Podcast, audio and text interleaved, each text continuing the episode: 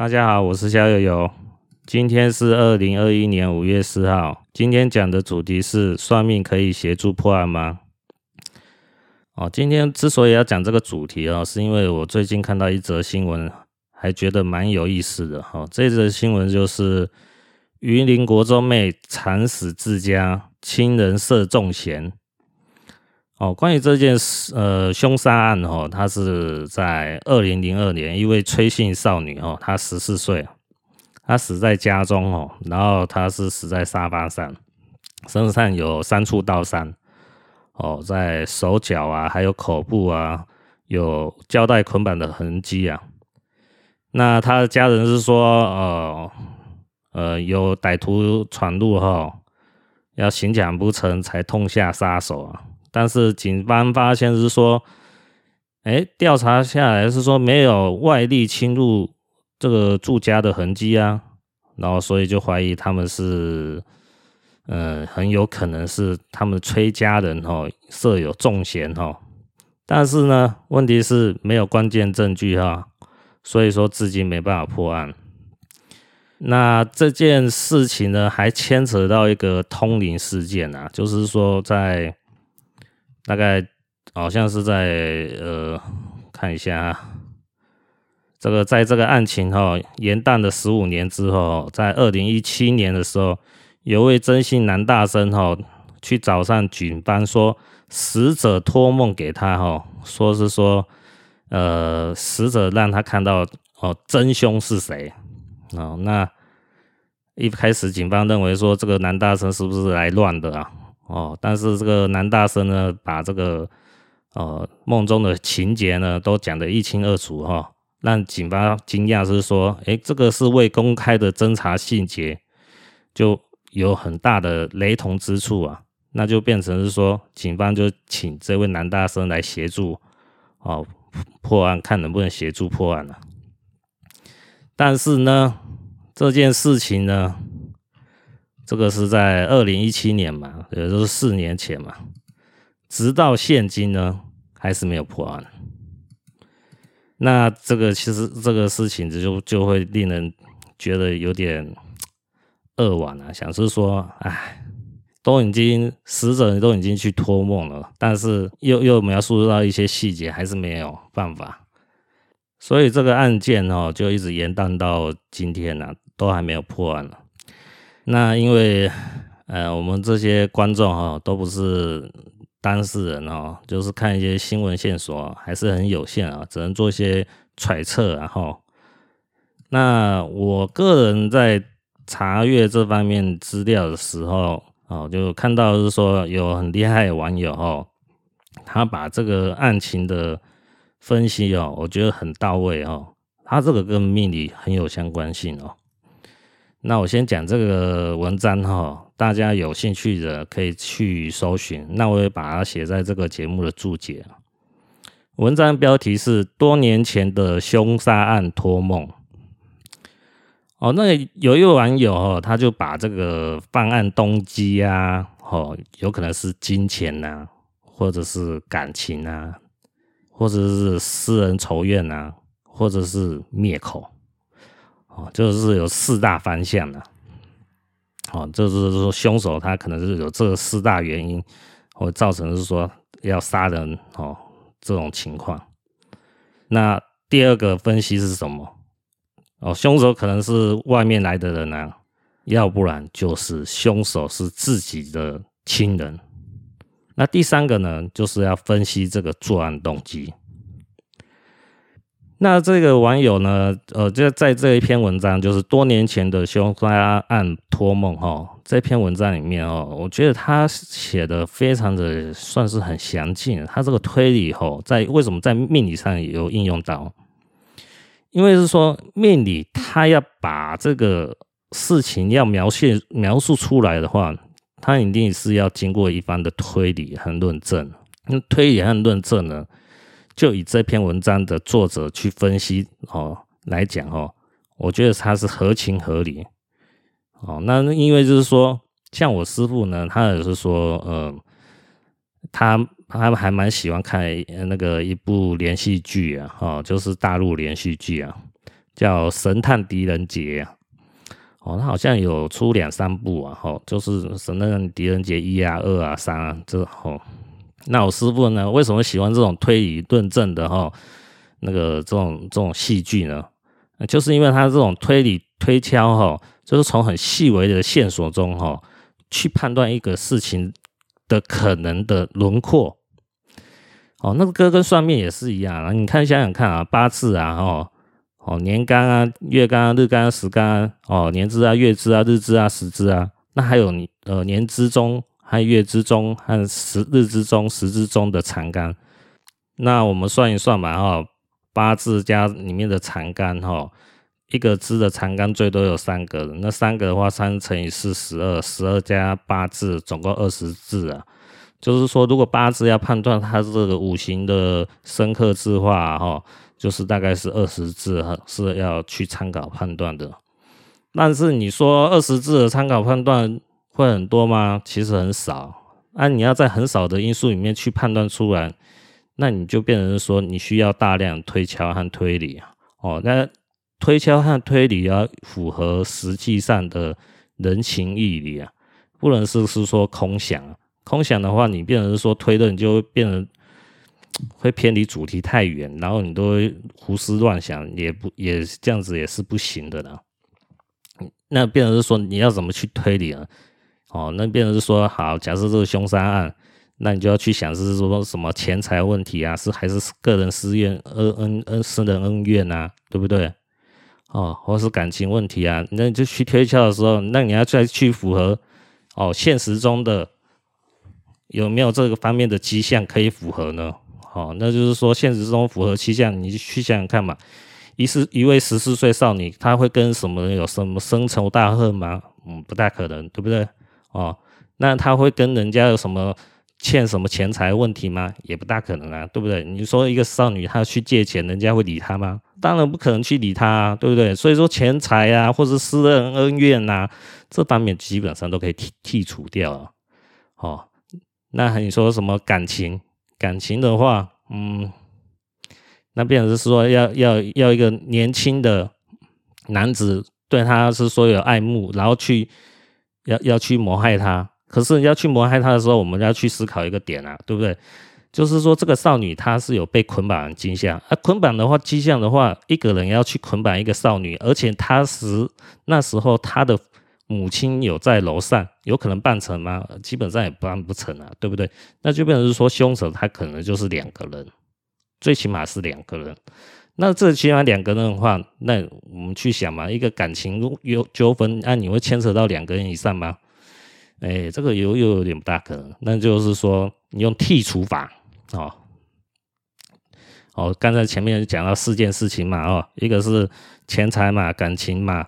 哦，私人恩怨嘛，再来是灭口，那就是用剔除法很重要，剔除法哦，把前面三个觉得不合理的都剃掉以后，就是第四个哦，灭口啊，灭口那就是说，这位少女十四岁的少女是不是因为听到什么不妙的讯息，危害到了这个犯人的利益，所以这犯人因为情急之下把这个少女给干掉。哦，这个是很有可能的动机方向嘛？那、当我们确定好这个动机方向以后，那就可以去推理嘛。哦，那个就是说，一般警察办案他就是这样这样推理嘛。那跟命理有什么相关性呢？啊，命理当然就是我们要这样子说，用这种好，我们也是让，这四项因素去从八字中结合易经去推敲，哪几种因素可以存在，哪几种因素不可以存在。剔除掉以后，最后可能就归归归归归类成哦，就是说啊，这个就是哎被灭口哦，那就是用这种八字结合易经的方式哦，才有可能达成了。那如果是单纯八字来讲的话，很困难哦，因为可能就是它讯息太薄弱。那当然有可能呐，那因为不同门派的话哈。呃，他不一定会结合易经啊，他可能会结合大六论啊，哦，或什么奇门遁甲，或是什么神煞啊，哦，那或是一些嗯，他们自古流传的一些口诀啊，他们可以套出一些讯息去判断出来，是说哦，这个少女有可能是被灭口，也不一定啊。哦，因为这个八字的门派我讲过了哦，他就因为我就说，就我搜查到，就可能有四个门派了。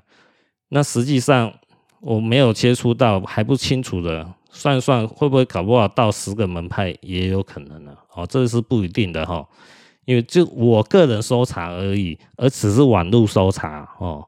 我就收到四个哦，那你去想吧。那实际上，如果你去哦民间探访哦，那实际上那派别可能会多到你令你吃惊呐。当然，这是需要非常庞大的哦人力搜寻哈、哦，还有时间呐，哦还有金钱呐，这方面才可以有办法是说搜查出一个呃门派哈、是值得是说可以参考的依据嘛。那当然，此话不谈了。那我今天就是讲是说，呃，算命呢，哈，就是要以这种符合逻辑的推理，哈，你才能去判断是说这个事情，呃，可能它的结果、过程，哦，起因是什么？那就是我刚刚讲的，我师傅就是说推荐《神探狄仁杰》啊，哦，不过因为太这个这部戏剧哦，我也有找来看了，太老了，看到我。画面我就有点看不下去了啊！你有心的话哦，你可以看看了，看你能不能看下去了哈。那呃，这个就是说我今天讲的哦，第一个分析点哈，第一个呃，第一个子项目哈，就是说我们可以就是说用那个，你可以参考，就是说你如果有那种推对推理的那种漫画啊，或者是小说啊，很有兴趣的话哦。你再如果是说之后转转兴趣到像命理的话，会对你有很大优势啊，因为你本身就是会想这方面的推理论证嘛，哪些是合理，哪些是不合理，你一下就推理出来。那你只是问题是，是说你怎么在八字中或是在易经中找出符合到跟你在推论的这个事物相合的哦关键点，能不能哦？抓出来分析，好，问题是你看能不能看得分析出来，哦，八字那个象是什么，易经的象是什么，文文卦的象是什么，哦，这个是呃你自己又要另外下功夫才有办法去判断的，不是说你哦推理论证小说很厉害，但是你一看到八字，你要是没有八字的基本功力，你还是推理不出来它到底会发生什么事，结果未来。哦，起因是什么都不清楚，那是一定的哈。这个是，呃，两方面都要下功夫啦。啊。但是说按我们算命呢，基本上就是要一个符合一个非常重要的哈，就是一个推理论证的那个能力哈，要基本上一定要有哈。就像我刚才讲，剔除法很重要，就是在这边，就是把不可能的项目都一直剔除、剔除、剔除、剔除。哦，你才有可能去判断最有可能的事件的发展的方向哈，再以算命的说法再把它讲出来。哦，像是说，嗯，易经来讲，它的乾卦嘛，哈，它有可能是哦君王，哦，它也有可能是乞丐，哦，那君王就是一个很很高贵的人嘛，啊，乞丐就是是行乞的人嘛，啊，那那这个像你如果是说我要去。哦，问工作的时候，还有卜到一个乾卦，啊，乾卦的话，这搞不好就是一个类似董事长、总经理之类的人呐，哦，就是公司最高层的人呐。那你这时候你不能去想，是说乾卦是哦高贵的人和乞丐的人，哦，那你就不能去想，是说我去判断这个工作的卦的时候，我去面试的时候是面试到一个是看到情况说我去面试一个乞丐。可能吗？哦，这个是 一个很很笨的逻辑呀。就是说，我们去找一间公司，你会发现你会碰到坐在椅子上跟你面试的人是一个乞丐，有可能吗？那当然是不可能啊，不可能就要把它剔除掉啊。所以说，牵卦既虽然牵卦有哦乞丐的象。但是你就不能把这个乞丐的象拿来放进你要面试的工作这个卦里面来做分析，要把它剔除掉，这是一个合情合理的推论吧，也符合人情世故嘛。你不因为一般来讲，你不可能是说我去面试的时候面去找一个乞丐来面试我，能不能录取我？他会不会录取我嘛？对不对？所以说，一定是一个公司的最高层的来面试我牵挂哦，那就是以最高层哦的人来面试我，来为依据来推论，这样才合理嘛。那易经就很呃，易经还有八字算命，然后他们都很强调这种哦逻辑推理哦，把不合理的项都要把黑除掉，把贴近于是说你所问之事最符合的项拉进来做分析判断，其实就这么简单哦啊，这么简单，你还是要有一点一点，就是说也不是说一点啊，就是说你要懂得人情世故啊。你要对这件事情的概括哈，有一个基本的认知啊。就像我说的，你在工作面试不可能是乞丐来面试我嘛，对不对？你就是公司的最高层来面试我嘛，你要一个最基本的认知，这个很合理吧？好，继续延伸是说这个主题哈。那我有上网去查过哈，有利用卜卦来破案的警察哈。呃，台湾有一位有上新闻啊，香港也有一位上新闻哦。那台湾说有一位就是说，他这个新闻介绍的内容比较比较少了，我觉得可看性不不高。我只是大概跟大家讲一下哈，就是说这个台湾的这个警察呢，他是说用卜卦找那个像失踪人口啊、通缉犯啊，还有盗贼啊。那有提到一个例子，就是说，在台南沿海哦，有一个窃案哦，连续发生哦，大概达一个月，那就是两名惯窃呢行踪不明哈，然后这个台湾警察呢，他就卜卦来看看能不能找到一些线索。哎，他一卜出来得到一卦，哎，知道现在赶快去去那个那个就是他们那个两个惯窃的他的老巢啊，去等待哈。就有可能会抓到他，哎，结果等不到一个小时，果然看到两个那个惯犯哈，哦，惯窃哈，啊，载了一车哦电缆呐，还有马达回来啊，然后他赶快去叫支援哦，就把这些哦人赃俱获，破了一个大案了哦，就是那个窃案的算是蛮大的案子啊，然后就就此结束了，也其实也没什么很很特别的讯息啊，那这边就是说。呃，警察呢，哦，可以利用是说卜卦来协助办案，是一个不错的一个呃，我觉得是一个工具啊，哈，就是命理上哈，在应用的这个刑事犯罪啊这方面哈，可以协助来判断案子哦。那我觉得比较有有趣有趣的哈，就是在香港的，哦，香港的警察哦。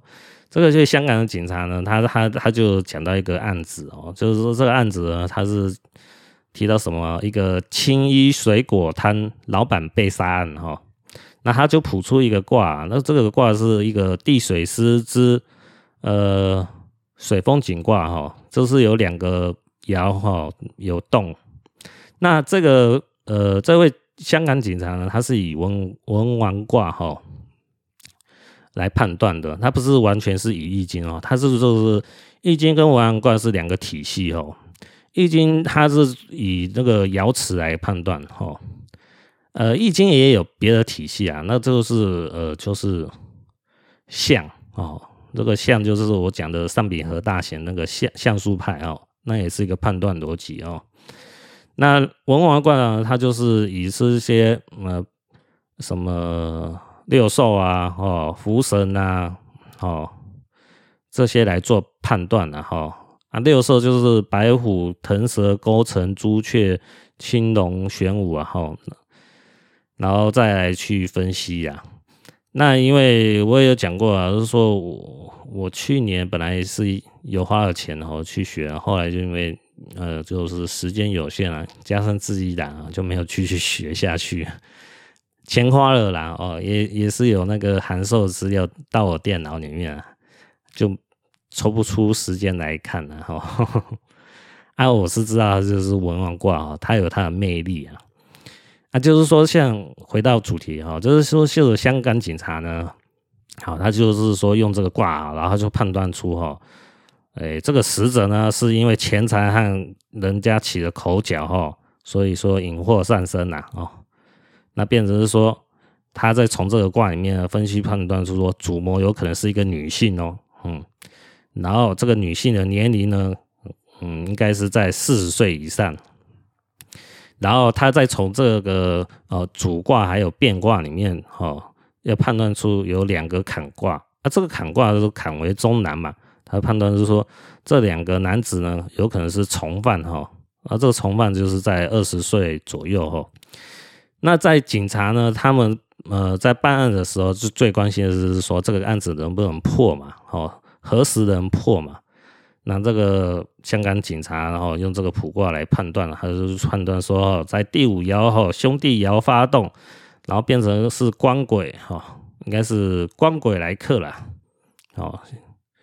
说代表这个案子哦，可以很快的破啊破案，所以他判断是两天就破案了。哎，结果啊，真的是事情就是如如他所料哈。那后来他们这个这个案情的结果就是怎么样？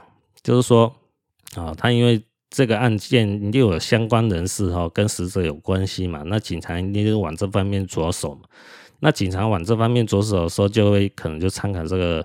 哦，这个卜卦讯息哦，去判断就是说最有可能的那个是说一个女性嘛，四十岁嘛，还有两个男性嘛，那可能二十几岁嘛，我就往这方面去思考嘛，所以往这方面的人物哈优先哈，然后就是来就是审问嘛，那最后就是真的有抓到这些人哦，因为是说哈。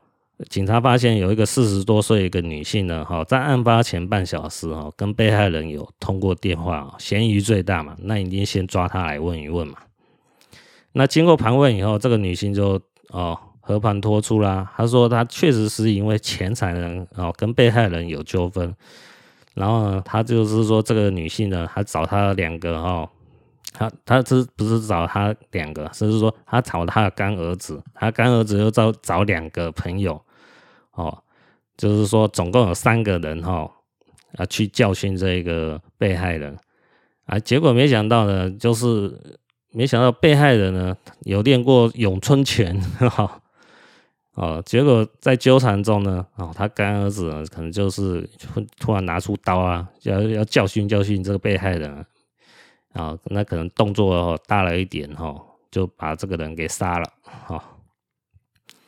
所以说这个案子呢，算是是说呃是蛮有意思的案子哈。那有兴趣也可以去查看哦。就是说呃这个你去呃这个位香港警察叫甘子红，这个功课呢留留给各位自己有兴趣的人自己搜寻啊。因为他后面哈，他有一些比较细节的东西哈，就是说，呃，这个香港警察呢，他还有去看出是说，哦，这个主犯呢，哦，他的生肖是什么？哦，他这个生肖呢，其实呢，就我来看哈，啊，这个这一点哈，它是跟那个铁板神术也有关系哦。啊，铁板神术的关系哦，在紫微阳哦，就是紫微斗数的一位作者嘛，我之上一集有讲过嘛，我还有批评他一下，不过他真的是有料，紫微阳确实是有料啊，他的铁板神术的研究哦，也是比我还深，我有时候看他的文章做参考哦，他也有讲到是说怎么样去判断那个六亲的生肖哦，他要点一下啦。那这个生肖呢？呃，等有兴趣的人自己去搜寻哈，就可以查看到哦。我这也是从网络上搜寻到，这我就不讲了。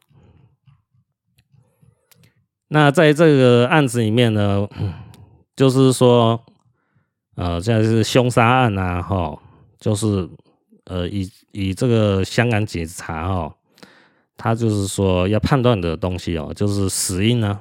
啊死因、主犯啊、从犯啊、破案时间啊，哦，这个就是警察所关心的哦，这个些要点。啊，这些要点呢，你你如果是学文王卦的哈，你就要从这方面去推敲出来，你要怎么去切入到这个卦里面。哦，那把这个象都抓出来，然后去读出来，然后分析出来，让人家知道是说哦，你要走往哪方面的方向去搜寻，哦，可以节省很大时间呢。我个人是这么看法。那在这个香港警察呢，哦，甘子红哦，他有讲到一个讯息，我觉得还蛮有意思哦，就是说他也有呃，就是说呃失败的时候，或是说他觉得很沮丧的时候，那就是遇上死案了。那死案就是没办法破的案子啊。那他其记得其中一个案子哈，就是这个案子呢是被革职的一个前督察。那这个认呃这个前督察呢认识一位舞女啊哈，那两人有同居嘛。啊有一天呢这个女友失踪了，那所有线索呢就是在怀疑这个前督察有问题哦。但是呢这个尸体呢还有一相关的证据呢。警方是找不到，哦，所以说就让这个前督察呢逃之夭夭哦。那他是觉得说很很懊恼啦，因为没办法啊，那这前督察这常常办案的人，当然知道警方的漏洞在哪边啊，你要该怎么消灭证据啊，对不对？所以说他也觉得唉，蛮无奈啊。可是呢。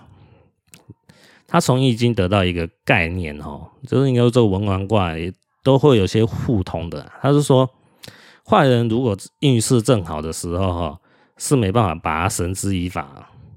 但是呢，他相信坏人的运势呢，哦，往下的时候，就是他走衰运的时候，他就会落完了，自然就会落完了。哦，那果然呢，哦，再是说没多久呢。哦，就是这个前督察呢，办退休手续的之前哈，就传来一个很好的消息啊，就是说这个警察前督察警警察呢哈，哦前督察啦哦，在菲律宾呢因贩卖毒品呢被抓到，所以判了死刑啊。所以说呢，这位香港警察呢，他就认为是说天理昭彰，疏而不漏。他的心得就是说哈。这个坏人呢，哈，虽然现在抓不到他，哈，就是因为是说现在这个时空时空哦，对他有利，就是他遇事很旺，哈，就是说警方呢目前找不到破绽，或是找不到有力的证据哦，但是呢，哦，他认为是说，你上山上久了，哦，总有一天会遇到老虎了，坏人的运气呢，不可能一辈子都会旺了。啊，就是说，这位，这个这位香港警察，他就说，这个就是易经的定律，哦，就是有好也有坏，哦，虽然你可能哎现在是处于人生的低点了，但是有一天哎你会往一个高峰的前进方向前进，哦，那如果你现在运势正在好呢，也不要得意太久，哈、哦，就是说可能过没多久你就要走下坡啦，哦。那你走下坡的时候，你就要去想啊，你之前有没有得罪人啊？你之前有没有做过坏事啊？那都是要被讨回来的哦。这个这个道理是真的哈，这个道理是真的，大家记清楚哈。这个是在八字上也是如此啊。所以说，我自己在研究八字啊，我在师我的师傅也有在跟我讲哦，就是说。这它里面的道理里面哈，都都会显现出来。尤其是说你一个人做坏事哦，你就要小心哦。你当初怎么对待别人哦，哪一天别人也会这么样对待你。就是说，假设是说今天我骗你们哦，哪一天我就会被你们骗，就是这个意思啊。就是说啊，假设我要骗你们钱嘛哦。哦，假如说我骗个几百万啊，我我真的吸金成功了哦。假设是这样，哪一天呢？我我碰到一个更厉害的诈骗集团，把我的钱都骗光光。所以变成是说，也我不一定是说呃曾经呃我陷害过的哦，我欺骗的被害人哦，把我钱骗走，但是会是是是什么？会是说会有一个天理去安排哦。我曾经邪恶的我来骗现在的我，就是曾经我是坏人哦。就算我我现在从良了，但是我之前骗坏的，我之前当坏人的这段经历他就像如影随形的跟着我。就算我现在装好人，哦，装善人也没有用，哦，就是那就等那个时间点会去爆发，一爆发就是通常都是在晚年，哦，我就是说我少年中年哦，我骗了不人不少钱的话哦，就吸了可能几千万啊，哦。那到老年的时候啊，你要去想啊，到老年的时候，你的脑袋观，你的你的脑子的思路还会像少年跟中年的时候那么清晰吗？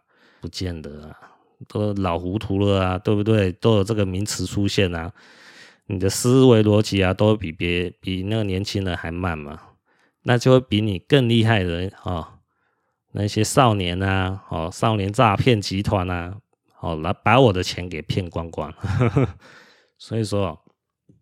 做人呢，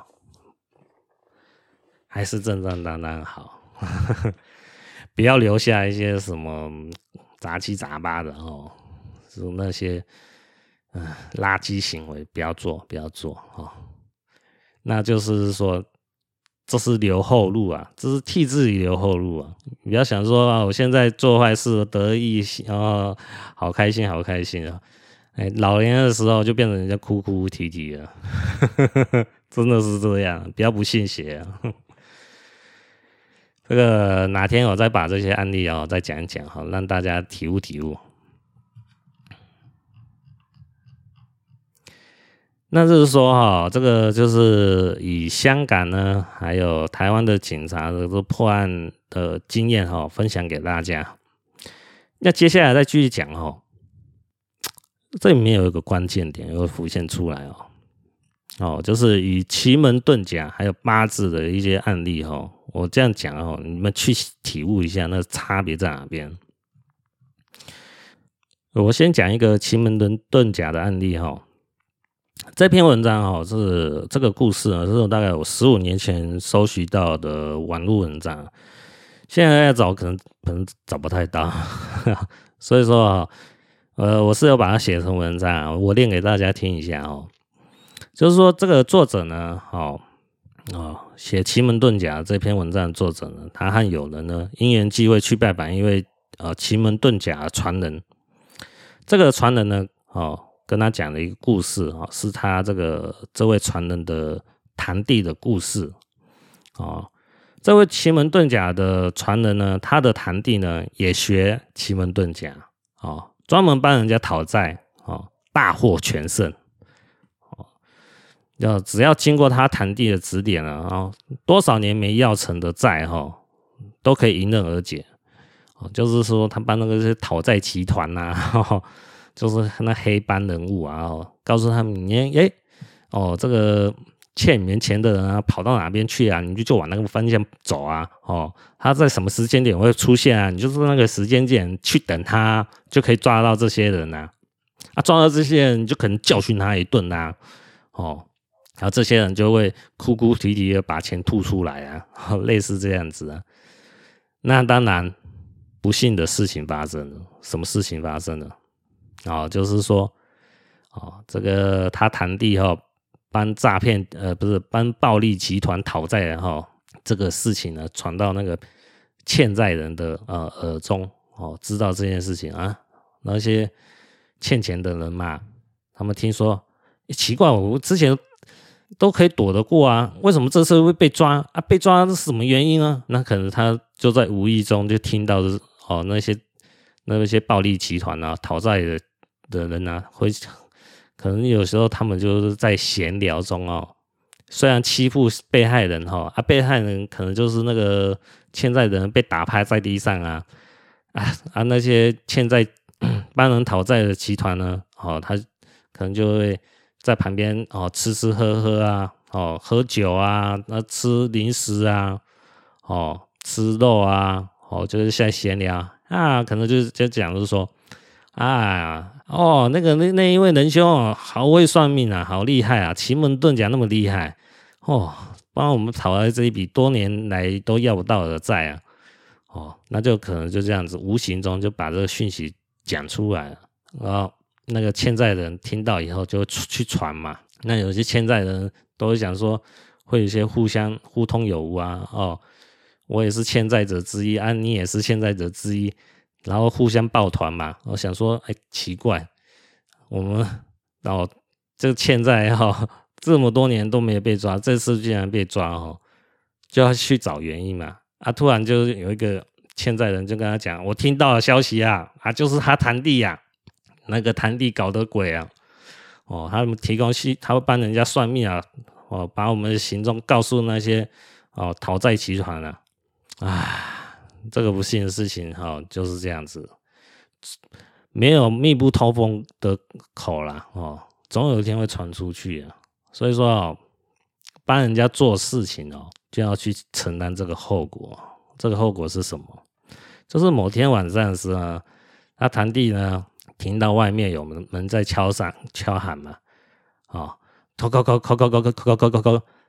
那或是叮咚叮咚叮咚叮咚叮咚哦，那他肯定你听到美颂啊哦，他说靠北啊，朝沙小啊呵呵，类似这种话哈、哦，然后就去开门嘛，然后一开门就被人家捅一刀，被捅死了，呵 呵哦，刺到心脏应该就 over 嘛，就一命呜呼了。这个事情有没有让大家有一个启发？有个启发是什么？奇怪啊，这个。他堂弟呢，他是算奇门遁甲，虽然不是呃文王卦，但是奇门遁甲也是一个卜卦的一种方式嘛。那他是帮人家讨债，然后就出事了。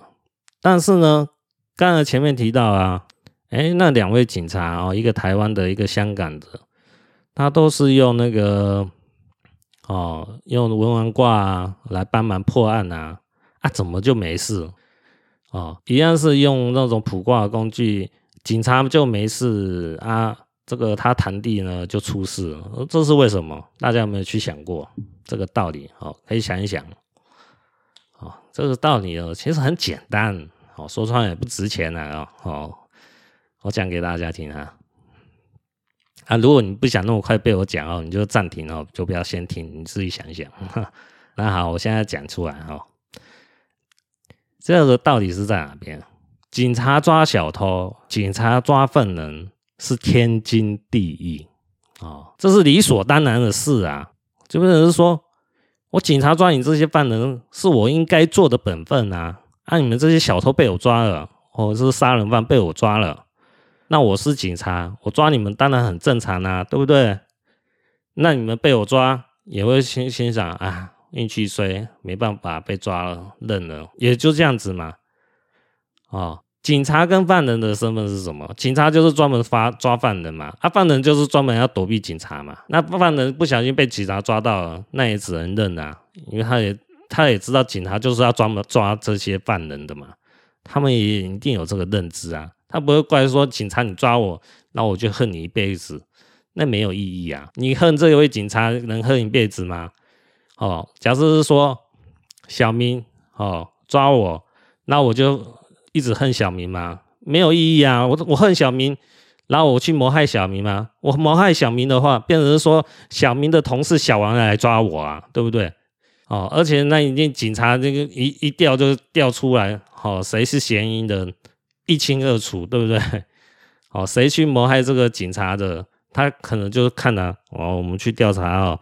那犯人哦，最近哦，哪些比较大案子哦，是这个这位警察哦，小明经手的，然后他就去调查啊，哦，这个杀人案子，然后这个刚出狱哦，那就是他嫌疑最可惜最大，那就来抓我啊，对不对？那那我自然不会是说我在去谋害那个小明嘛，这个位警察嘛，因为。根本不划算呢、啊，因为变成是说很容易就被抓，所以说，我我如果是犯人的话，我被抓了我就认了，也不会去恨，就是说抓我的警察啦。这个是一个合情合理的推论啊，大家可以接受吗？那这个奇门遁甲案例是什么？奇门遁甲案例就是他的堂弟帮助这些讨债集团来抓我哦，这个欠债者。那我欠债者，我想说，我之前都躲过一劫啊，都没事啊，哦啊，这次会被抓，竟然是你这一位堂弟算奇门遁甲，算出我在什么时候会出现，而且还会在什么地方，难怪我会被抓。啊，我会被抓，我会就想，哎呦，你这位堂弟很了不起嘛啊，那我就看你真的能不能躲过啊，这会不会躲过是什么意思？我就找你麻烦嘛，就是这样子。为什么？因为我想是说，这个这位堂弟哦，是多管闲事，哦，多管闲事，就是就让这位公卿变成事主啊，哦，就想这个这位堂弟啊，哦，你这么会算，我就来找你，看你能不能算到我找你麻烦。结果嘛，那个讲不好听啊，你算命的也不会天天在算自己，每天会不会出事啊？你听得懂吗？这样算的也太辛苦了，所以变成说是什么样子啊？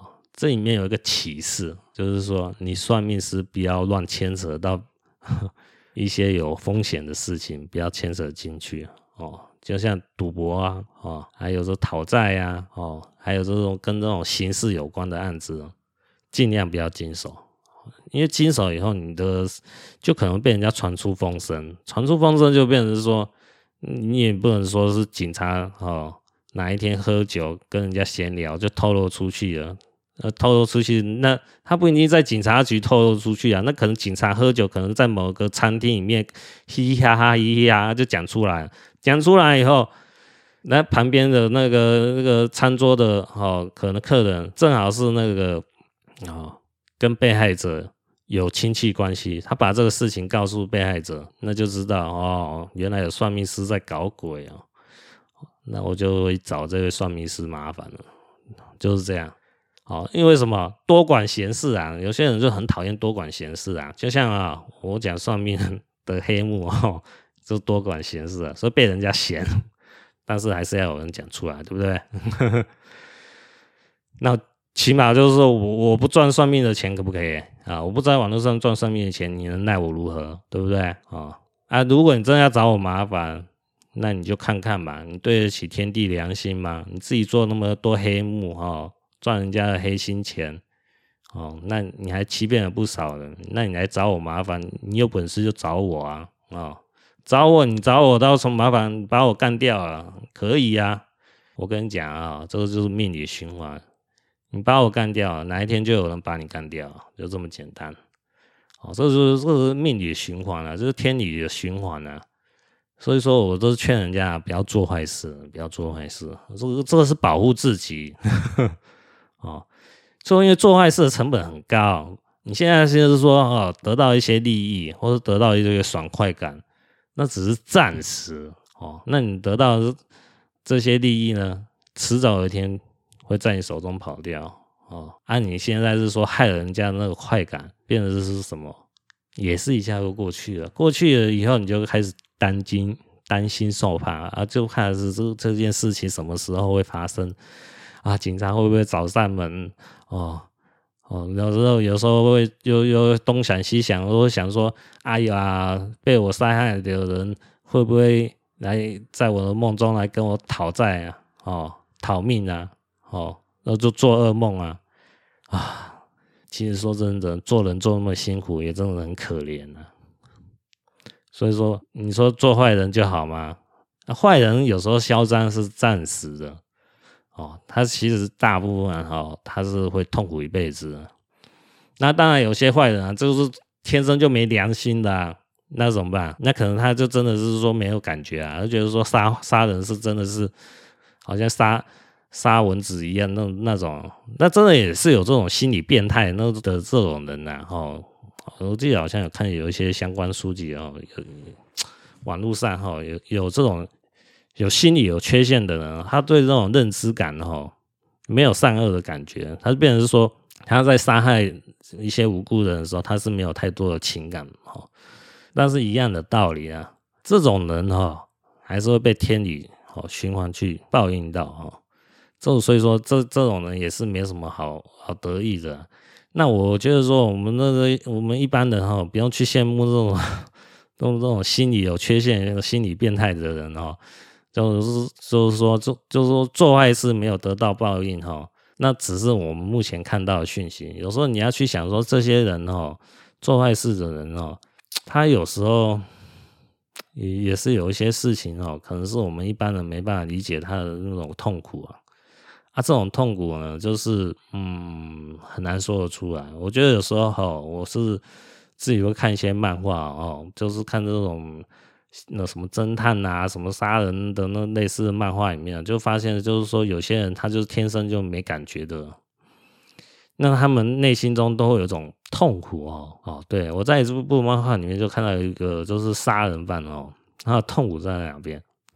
空虚，空虚啊，哦，就是说他活在这个世界上呢，就变成是说他跟这个世界上没有相关联，他就好像是说，好就好像一个幽灵一样哦，这些你所谓的亲人啊、朋友啊，或是说自己老婆啊、小孩啊，跟他都其实。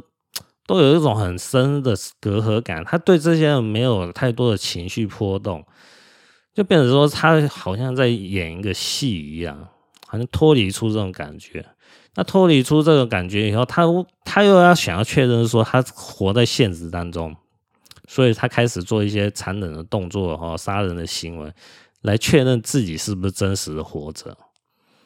哦，这是某部漫画里面的内容了。哦，这个我是觉得。哎、这应该是有有是说找找到现实中某种范本里面他画出来的，嗯啊，这个是让大家参考看看啦。那再讲一个就是说八字的案例哈，这八字案例呢是蛮是神算下中期，他是算八字的，就是某一天呢，某位大婶呢去找下中期算八字啊，哦，那这位大婶呢，他是在问他女儿的情况呢。那夏中期呢，看过那八字呢，他就直接说啊，你女你女儿哦，离家出走哦，要二十多天以后才能找到，你现在是找不到的啦。那这位大婶呢，听了以后就半信半疑就离去了。之后就是过了那二十多天以后，那一位大婶又急急忙忙又跑过来了，他说：“哎，我女儿还这时间都快到你讲的那个时间都还没看到啊。”然后夏中期就说。哦，这个这个，你女儿就在你邻居家那边呢、嗯，不过凶多吉少。那时候这位大婶呢就想说，哎呀，原来是在我邻居家那边呢、啊，那就去吵嘛。要说啊，你这个邻居的小王，你给我滚出来！我女儿是不是在你家那边？哦，那个邻居的小王呢，听一听哦，哦，想到是说东窗事发了，心虚了，就逃跑。逃跑以后，那大婶呢就联合警察赶快去调查他家，结果呢就真的发现了，哦，就是说他女儿被埋在一个地壳里面，而且是裸体的，那就是先奸后杀了。那写这篇文章的作者呢就问夏中期了，他说：“你既然知道这个女孩是先奸后杀，然后被埋在他家里面，你为什么不早点跟这位大婶说呢？”哦，夏中期就回这个位作者，他说：“这个以后再跟你讲啊，这都是命中注定的。”结果呢，哦，写这本书哦，就是写夏中期算命这的的案例的这个作者呢，也没有写到是说夏中期哦怎么去回答啊、哦、这个问题，就是说你既然知道犯人在哪边了，然后也知道这当事人死掉了。你为什么不早点跟哦他的妈妈讲，而要偏偏等到二十多天以后才讲出来呢？为什么？啊，如果你有仔细听我刚才讲的那个奇门遁甲案例，你就知道了。答案很简单啊，就是夏中期不想当那个多管闲事的人啊。当多管闲事的人，你要付出一个代价。啊，在奇门遁甲那个堂弟的代价就是被人家捅死，哦，就死掉。那夏中期呢，他也不想面到面临到这个问题啊。哦，你就多管闲事讲讲啊。假设是说那位大神来了，我就说啊，你邻居杀了你的你的女儿，哇，你那一定神准啊，立刻去找，那就有可能是说哟，去找一找，可能真的搞不好找到，就是说，哎呦，哦，邻居小王竟然把我女儿杀害了。哇！大家吃惊，想说哇，这算命师好厉害，好厉害啊！可是有可能是什么？这个邻居小王啊，听到风声，赶快跑掉。跑掉以后，他可能会不甘心，不甘心说：“妈的，这个算命师多嘴，可恶！我一定要报报这一仇，报这一仇。”他就跑掉以后再跑回来，趁晚上的时候，可能趁夏中期睡觉的时候去捅这个夏中期一刀。哦，那捅会不会捅死掉就不一定了哦。这、这个这个动作就变成说，夏中期如果他运气好的话，哦，他命不该绝。那就是说，呃，这个邻居小王要在杀害夏中期的时候，好、哦、打草惊蛇，让夏中期惊醒，然后叫到叫醒旁边的邻居啊，说有人要杀害我啊，有人杀害我啊。那小小王呢，邻居小王呢，可能听到就说啊，这个，哎呀，没想到又又被抓包了，那我赶快逃掉。就变成是说，夏中期如果运气好的话，哦，那他就是虚惊一场。那如果他运气不好呢？那就是被打哦。那如果是说夏中期运气不好哦，很衰的话，那就是被这个邻居小王捅死掉了。那说真的，你要想想看啊，算命师的处境就是这么危险啊！你现在算命师不能乱讲话啊哦，那你你算命师不能是说啊。我收人家讲不好听啊，哦，夏中期要是收人家是说台币三千块钱，跟人家是说啊，你邻居小王杀了你女儿，听起来是蛮蛮爽的啦。你算命师，人家都佩服你很准啊。然后你要可能就是说夏中期，因为这三千块钱台币，然后被那个犯人哦杀人犯报复，然后一命呜呼。那你觉得夏中期领那个三千块钱就该开心吗？值得吗？那一定不值得啊！所以变成说，就我事后来这样分析呢，夏中期他是有他的原因的啊，他的原因就是我不想当这个多管闲事的人啊，好，但是我还是要讲我该讲的话，该讲的话是什么？就是说，夏中期刚才刚才那个案例里面，他就说在二十多天以后就能找到你女儿，那他就是有算出来是说。这个逃这个杀人犯呢，在二十多天以后他会逃跑，那他就算出这个时间点逃跑的时候，这个犯人竟然会逃跑，那就不会找我麻烦嘛？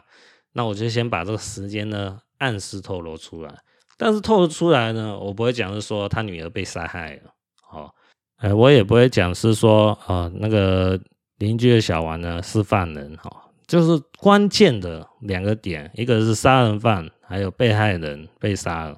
这两件事情我是不会讲出来的，这个就是夏中期他的底线，只能说是说透露出一个暗示，暗示就是说这个杀人犯呢他会逃跑二十多天后，呃，但是他也没讲到杀人犯嘛，就是只是一个很，啊，只是一个很笼统的一个讯息啊，很笼统的讯息就是说，得到就是去算命的，你自己要去推理出来嘛，就想说我自己的女儿呢。无故失踪了，那是为什么被失踪呢？失踪的话，那还是不是有很大危害性呢？因为一个正常的女儿，她的老，她女儿是老师，平常都会回家。那你想想看，一个老师的话，一般来讲也要跟人家结怨的可能性还很低嘛，对不对？那是不是发生了什么很不妙的事情？很不妙的事情，那就有可能是被杀啊！被杀的时候，二十多天后。才能找到，那是不是代表什么意味呢？二十多天后才有可能破案嘛，对不对？那这方面的讯息，除非是说啊、去算命的那个大神哦，平常有读那个推理小说啊，或者是看那个推理漫画、啊，或者喜欢看那种神探狄仁杰，自己会推理出来，要不然一般的这也是看不懂哦，听不懂。夏中期讲就是说二十多天后才找得到人啊、哦，而且。不能早点找到，那更绝的是什么？夏中期只是暗示说你女儿离家出走，你女儿离家出走跟那个是说哈，你女儿被人家杀害，这是两码子事啊。他其实这个也是怎么样？哦，这个也是说让那个杀人犯哦，不要对他那么警戒，嗯。因为一般来讲是怎么样？哦，这位大婶哦去找夏中奇问的是说啊，得到是说啊，我女儿离家出走，哦，二十多天后才能找到，那那个人就想说二十多天后才会回来嘛，对不对？可是没想到呢，事实上是被杀害了。哦，二十多天后才破案，那差别是在哪边？那夏宗启就是说，你女儿离家出走哦，离家出走这件事情呢，就是一个烟雾弹。啊，这个烟雾弹呢，就是讲给杀人犯听的，就是说啊，虽然呢，哦，被害者的母亲来找我，我算出来是。哦，离家出走，那当然是答案是错误的啦。啊，错误的以后，那个杀人犯听到以后想说，哈，什么神算嘛？啊，这个神算也是，呵呵呵，啊，假的啦，也不过是一个骗子啦。那我才，然后就会想，然后就不会想说动歪念头，是说，哟，这位大神去找这个神算，他会把我的底掀出来，那我是不是要，嗯，一不修二不？就把这个算命师也一并除掉，才不会有人泄露我的底。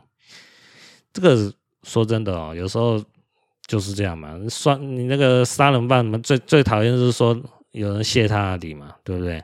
有有人如果会泄露他的行踪的话，还有他的底，那也可能会把这个相关知情人士一并除掉嘛。那。神算夏宗启呢，他讲的是说啊、你女儿离家出走了，那个就是自保了，那就是还有就是说欺骗那杀人犯说，其实我算错啦、我算错了，你不要找我麻烦哦。有时候这算命师真的很很为难，好，就就是说人家找你，如果你很厉害啊，你你不要逞强，就是说。什么话都要跟跟那个客你的客户讲，什么话都跟你的客户讲，总总有一天会有那种无妄之灾找你们。你不要说觉得莫名其妙的来找你麻烦啊，那都是冥冥中都有个定数啊。这个定数呢，是你不能去破坏啊。去破坏的话，就找你麻烦，就找你的事。哦，找你的事，运气最衰的话，就是命丧黄泉啊。哦，那就是说。呃，我们呃这个学算命的啊，学命理的啊，学卜卦的啊，哦，就要哦引以为鉴呐，哈，就是说我们不要是说傻傻的哈，把什么话都跟客户讲，那都会有很很不妙的事情会发生在自己算命师身上，因为我们讲过哦，我们不是警察，算命师不是警察，哦，这个这个帮人家破案不是我们的本分呢。这种话哦，有些是不能乱讲的。所以说，这个就是我们要去思考哦。那个像警察呢，利用这种卜卦破案呢，是增加他的职能哦，就是说增加他的那个工作能力哦，是可行的。那算命师呢就不一样了哦，不能多管闲事。那有可能有些人可能觉得说，嗯。那是你的看法哦，我我我我就偏要跟你对着干，我就是要跟对方讲，那你可以试试看哦。那我希望是说，你可以把你的案例都能顺利讲出来，让大家听一听。我很期待。那好，今天就先讲到这里啊，下期再见，各位拜拜。